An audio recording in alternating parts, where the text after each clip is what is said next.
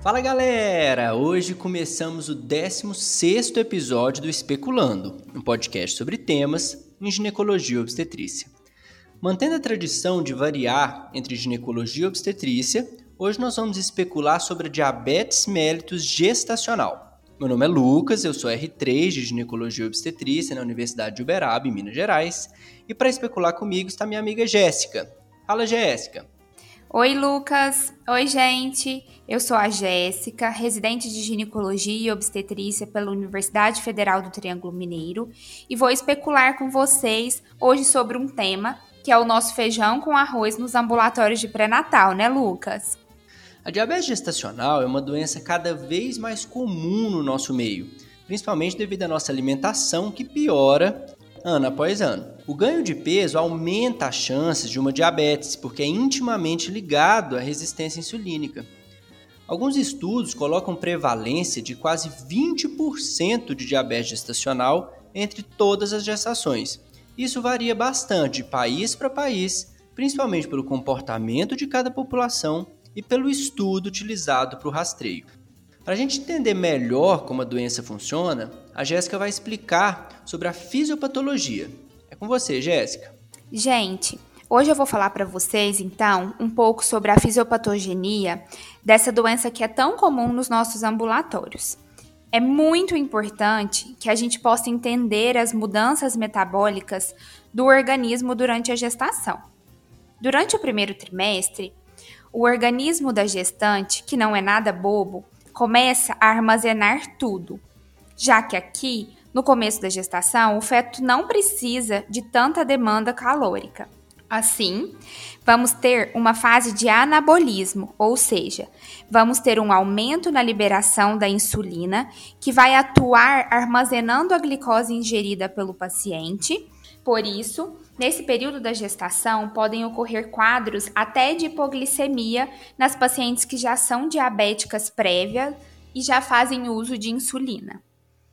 Já na segunda metade da gestação, ou seja, após as 20 semanas, é uma fase marcada pelo catabolismo, ou seja, todo o carboidrato estocado será quebrado e jogado na corrente sanguínea materna, gerando um estado de hiperglicemia, isso ocorre graças à presença dos famosos hormônios diabetogênicos produzidos nessa fase.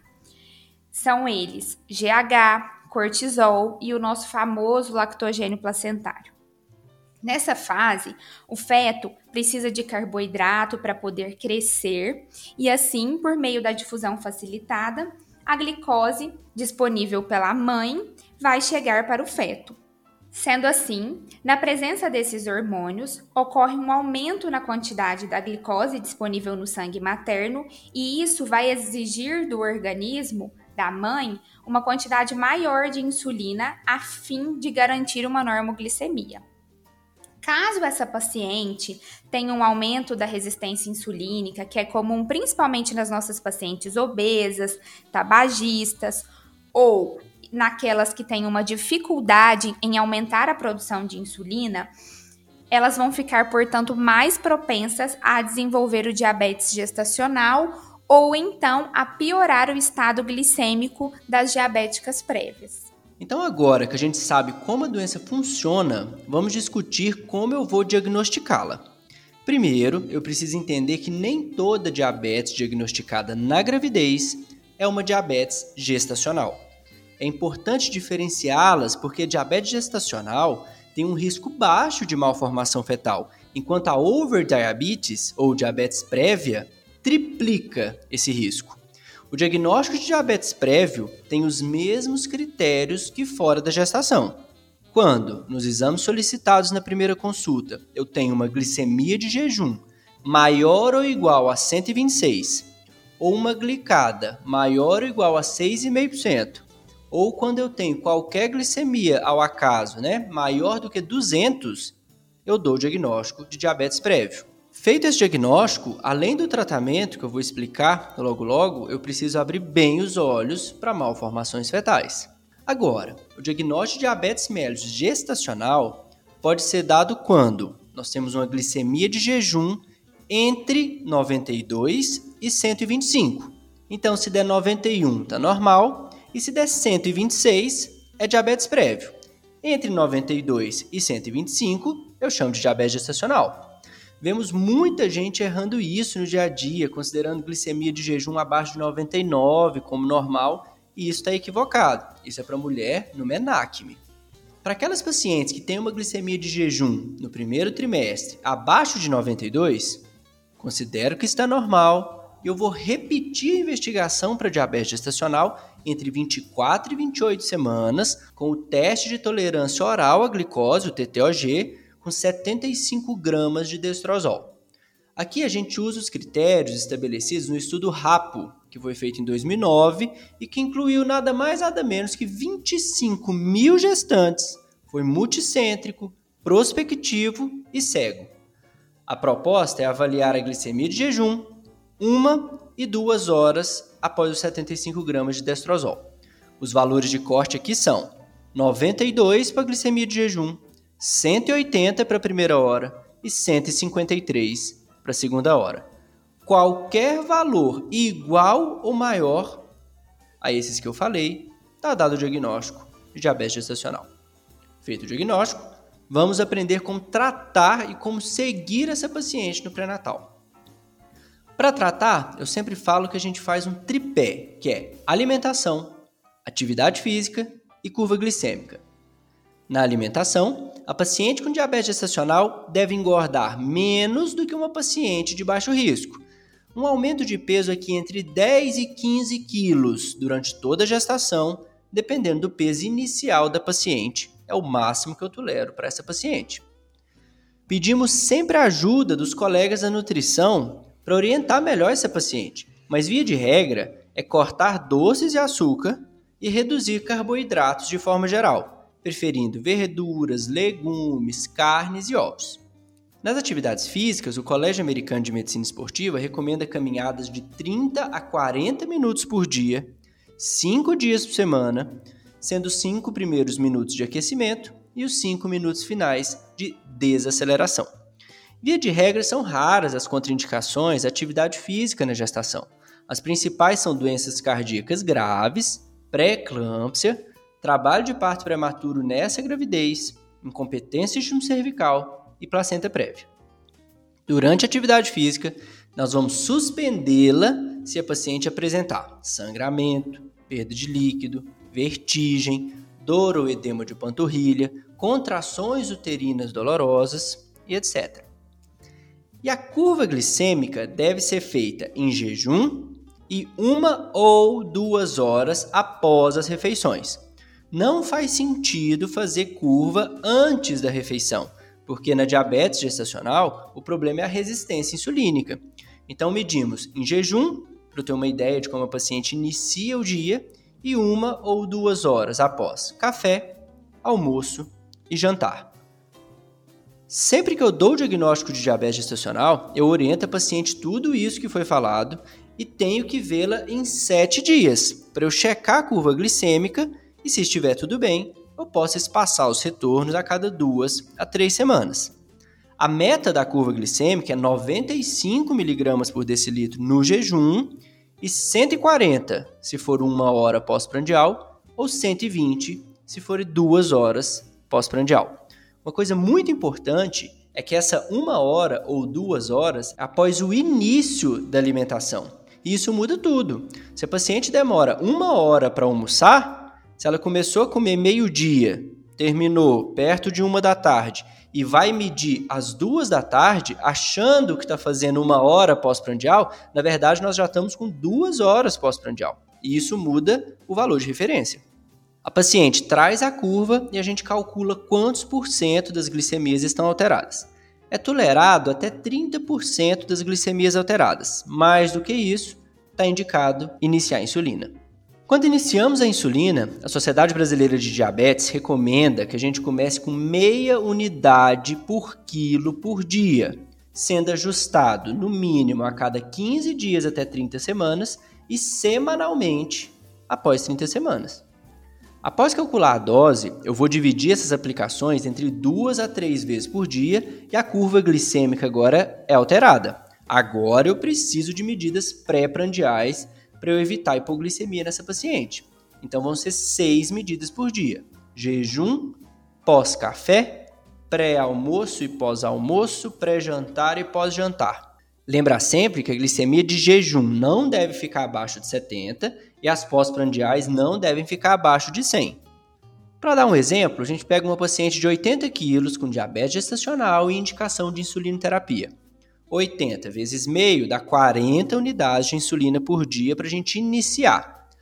Como é uma dose relativamente alta, eu posso dividir em três tomadas de NPH. Então eu posso fazer 20 de manhã, 10 no almoço e 10 no jantar. Vejo essa paciente de novo e vou ajustar as doses e ponderar se há necessidade de entrar com outra insulina, como a regular, por exemplo, que é uma insulina rápida, de ação em 20 a 30 minutos.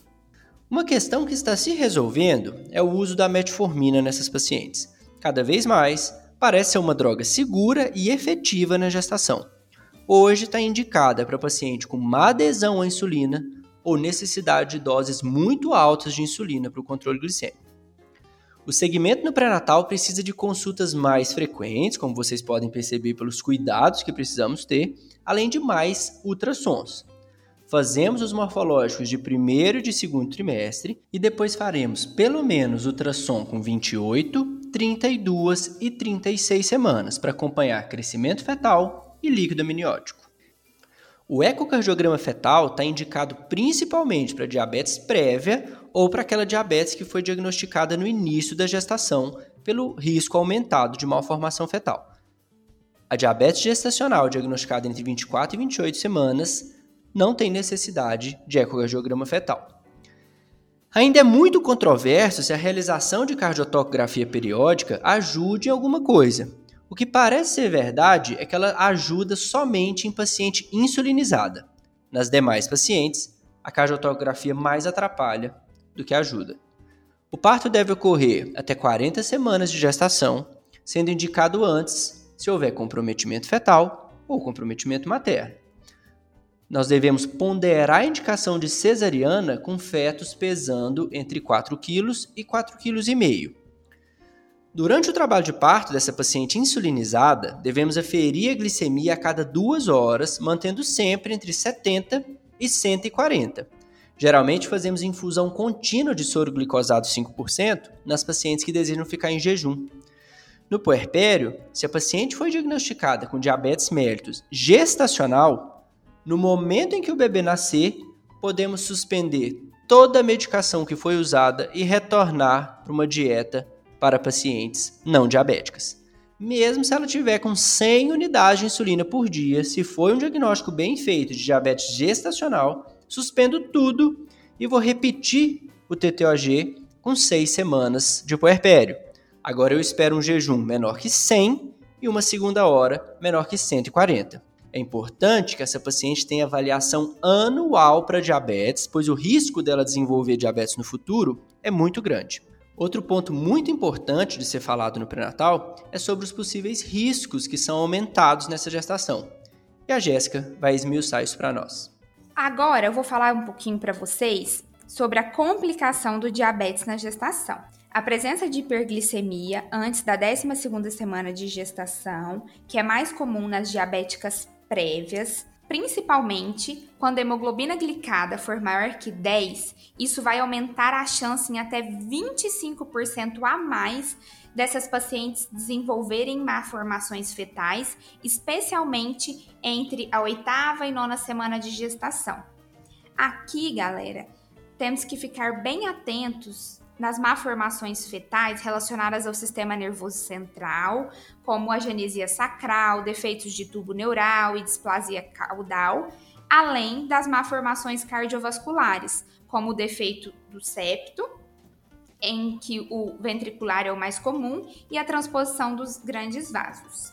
Outra complicação que não podemos nos esquecer é o óbito fetal, uma complicação muito temida, apesar de não ser a mais frequente e que ocorre principalmente a partir de 36 semanas de gestação, sendo mais comum ainda nas pacientes diabéticas prévias.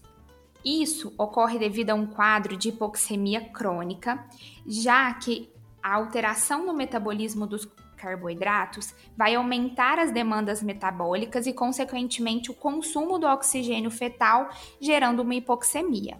Outro fator importante de se lembrar é que esse excesso de glicose no sangue faz aumentar o número de hemoglobina glicada e, consequentemente, gerando um quadro de policitemia.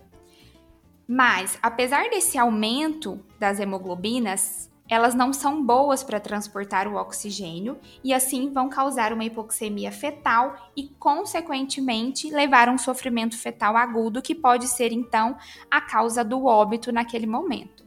Os fetos hiperglicêmicos vão ter um aumento na produção de insulina, assim como ocorre no organismo materno, e isso vai ser responsável pelo desenvolvimento da macrosomia fetal que nada mais é do que aqueles fetos acima do percentil 90 ou, em algumas referências, podemos usar o peso fetal acima de 4 quilos, outras referências falam 4,5 kg. E isso acontece justamente porque o excesso de insulina, um hormônio que mimetiza o hormônio GH, responsável pelo crescimento das células. Assim, desenvolvendo um quadro de macrosomia. É importante lembrar que a macrosomia ocorre 10 vezes mais em pacientes diabéticas do que pacientes não diabéticas. Outra complicação secundária ao quadro de hiperglicemia fetal é o aumento da glicosúria fetal.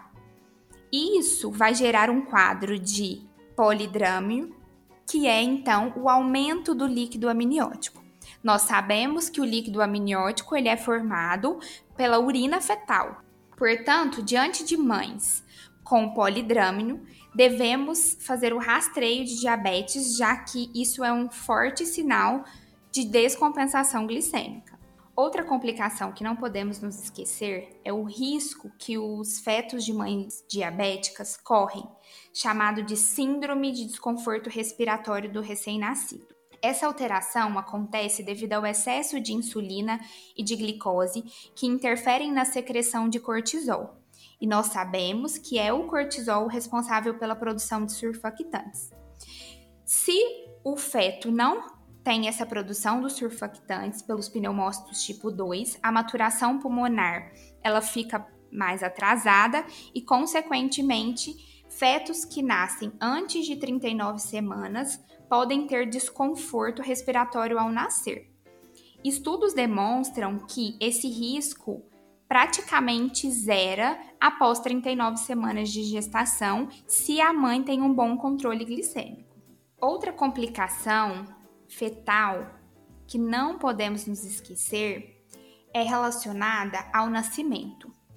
Esses fetos estão acostumados a um estado de hiperglicemia, já que a mãe oferta uma grande quantidade de glicose. Ao nascimento, quando cortamos o cordão umbilical, esse feto deixa de receber a glicose fornecida pela mãe via cordão umbilical. E assim, eles têm um risco maior de apresentar hipoglicemia fetal. Então, diante do nascimento de RNs de mães diabéticas, é muito importante fazer a monitorização da glicemia fetal, a fim de fazer a monitorização dessa hipoglicemia. Então é isso, pessoal, que eu tinha para falar para vocês hoje. Agradeço ao Lucas pelo convite mais uma vez e até a próxima.